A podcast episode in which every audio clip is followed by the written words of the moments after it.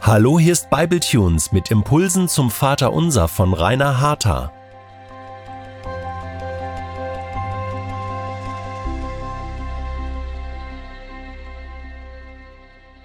Herzlich willkommen zur Folge 11 der Serie zum Vater Unser. Diese Folge ist zugleich unsere letzte Folge. Mit ihr sind wir am Ende unserer Reise durch das Vater Unser angekommen, aber noch ist sie nicht ganz zu Ende. Selbst in den abschließenden Worten können wir Wunderschönes entdecken, wenn wir nur etwas genauer hinschauen. Ich lade also ein, noch einmal konzentriert und neugierig zuzuhören. Die abschließenden Worte des Vater Unser bilden eine sogenannte Doxologie. Sie lautet, denn dein ist das Reich und die Kraft und die Herrlichkeit in Ewigkeit. Und dann folgt ein Amen. Eine Doxologie ist ein Lobpreis, der oft am Ende eines Gebets, eines Gottesdienstes oder einer liturgischen Handlung gesprochen oder gesungen wird. Der Begriff stammt aus dem Griechischen und setzt sich aus den Wörtern Doxa, das heißt Herrlichkeit, und Logos, also Wort, zusammen, was so viel bedeutet wie Lobpreisung der Herrlichkeit. Die Doxologie im Vater Unser dient als abschließender Lobpreis, der zum Ziel hat, Gottes Souveränität, seine Macht und seine Herrlichkeit hervorzuheben und zu betonen. Durch die Worte, die am Ende des Vater Unser stehen, wird Gott verehrt und zugleich werden wir Gläubigen daran erinnert, seine Größe zu bestaunen, sie anzuerkennen und ihn über alles andere zu erheben. Indem wir diese Worte beten, bekennen wir, dass alles, was existiert, letztendlich Gottes Reich, Gottes Kraft und Gottes Herrlichkeit unterworfen ist.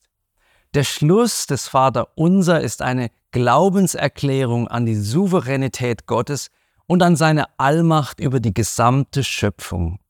Und diese Worte sind ein Ausdruck unserer staunenden Demut vor seiner Größe. Noch einmal weist uns der Text darauf hin, was für einen wunderbaren Gott wir haben und was für einen wunderbaren Gott wir angehören dürfen.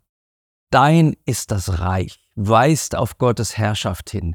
Dein ist die Kraft, auf seine uneingeschränkte Macht und Fähigkeit, dass Gott seine Pläne und Absichten auch wirklich zu verwirklichen mag. Dein ist die Herrlichkeit, weist auf seine unendliche Pracht, Schönheit und Erhabenheit hin.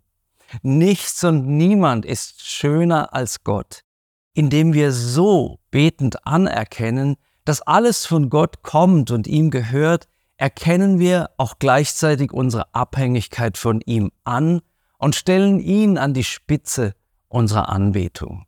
Erinnern wir uns nochmal, das Vater unser beginnt mit Anbetung. Es heißt dort, geheiligt werde dein Name. Und so endet dieses Gebet auch. Beginn und Ende des Vater unser stellen quasi eine Klammer oder besser gesagt einen Rahmen dar, in dem sich die wichtigsten Informationen darüber finden lassen, wie Gott ist, was er denkt und was er tun kann. Alles im Vater unser ist von Lobpreis eingerahmt, denn alles an Gott ist verehrenswürdig. Wer Gott im Vater unser zu entdecken beginnt, wer anfängt, ihn zu erkennen, der fängt auch an, ihn zu verehren. Lobpreis ist untrennbar mit Gott verbunden das Vaterunser kann gar nicht anders enden als mit Anbetung und Lobpreis. Ich bin immer wieder fasziniert, wenn ich mich mit den Vorgängen rund um den Thron Gottes beschäftige, von denen es in Offenbarung 4 heißt, dass dort bei Tag und Nacht angebetet wird. Gott ist also ständig von Lobpreis und Anbetung umgeben. Im Psalm 29, Vers 9 lesen wir, in seinem Tempel ruft alles Ehre. Wir können sagen, in seiner Gegenwart, wenn wir beten, wenn wir uns ihm nähern, da ist eine Umgebung um uns herum und auch in uns, die sagt, Gott muss geehrt werden. Das abschließende Amen dann am Ende des Vater unser bekräftigt noch einmal die Worte des Beters. Ja, ich stehe auch dazu. Ich bete das nicht einfach nur so. Da das Vater unser, wie schon mehrfach erwähnt, das Modellgebet für uns Christen ist, sehe ich auch das Amen als modellhaft an. Amen ist ein hebräisches Wort, das als Ausdruck der Zustimmung, Bestätigung oder Verstärkung dient. Aber es ist auch ein Ausdruck des Glaubens und der Hingabe an das, was ich gerade gebetet habe. Es kann bedeuten, so sei es, es ist wahr, lass es geschehen oder ich glaube.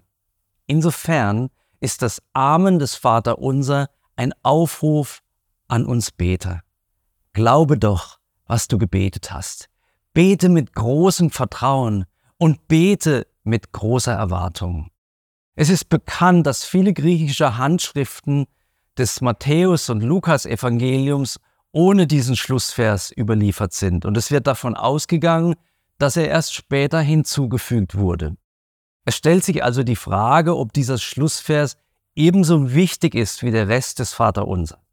Wieder hilft uns der Blick in die Bibel, denn damit wird klar, inhaltlich finden wir die Punkte des Abschlusssatzes in vielen anderen Bibelstellen wieder.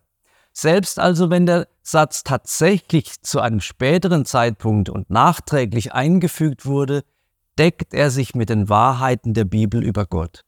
Schwieriger wäre es, wenn in diesem einen Satz plötzlich eine ganz neue Aussage über Gott oder sein Handeln gemacht werden würde. Aber das ist nicht der Fall. Darüber hinaus finden wir ihn fast wörtlich in der sogenannten Zwölf Apostellehre, der sogenannten Didache. Sie ist eine anerkannte Schrift der frühen Christen. Sie stellt so etwas dar wie eine frühe Kirchenordnung. Die Forschung setzt ihre Entstehung zeitlich in die Jahre 90 bis 100 nach Christus. So früh wurden diese Inhalte schon ausgesagt. Ich komme zum Schluss unserer Reise durch das Vaterunser. Ich hoffe sehr, dass ich einerseits ein paar erhellende Informationen zu seiner Entstehung, seiner Struktur und seiner Verwendung geben konnte, aber mehr noch hoffe ich, dass diese Serie eines bewirkt, dich in die Nähe Gottes zu locken und dir aufzuzeigen, wie reich Gebet sein kann. Ich wünsche dir, dass deine Gebetszeiten noch lebendiger werden und du mit den Inhalten des Vaterunser betend experimentierst. Ich möchte dir empfehlen, die einzelnen Punkte in Ruhe zu beten, zu singen, zu umschreiben und darüber nachzudenken. Das Vaterunser ist das Modellgebet des Neuen Testaments. Es hilft uns dabei zu verstehen, wie ein Gebet aufgebaut sein sollte und welche Glaubensüberzeugungen wir haben dürfen. Das Vaterunser ist so aussagekräftig. Es ist ein Gebet und gleichzeitig eine Schatzkarte des Betens. Es lädt zum Nachsinnen ein und man kann es auch als Kurzformel unseres Glaubens verstehen. Es ist in Kurzform eine Zusammenfassung der elementaren Aussagen über Gott und damit ein Meisterstück der Theologie. Es wurde so oft wörtlich gebetet, dass manchmal alles Leben aus ihm gewichen scheint. Aber das ist nicht so. Wenn wir aufhören, das Vaterunser beteiligungslos zu murmeln, wenn wir seine Worte nicht nur rezitieren, sondern sprechend, denkend und betrachtend liebkosen, dann erschließt sich das herrliche Land des Gebets für uns. Das Vaterunser ist kein verstaubter Text für alte Leute. Es ist ein Reiseführer zu Gott und hinein in eine lebendige Beziehung zu ihm. Gott ist wunderschön. Gott lehrt uns zu beten. Gott wartet auf uns. Von Herzen wünsche ich dir, dass du dir das Vaterunser ganz neu zu eigen machst. Es lohnt sich. Vater, unser Vater. Herr, verwende du diese Serie, um Menschen in deine Nähe zu führen und um ihr Gebetsleben reich zu machen, schön zu machen und im richtigen Sinne Ertrag und segensreich. Amen.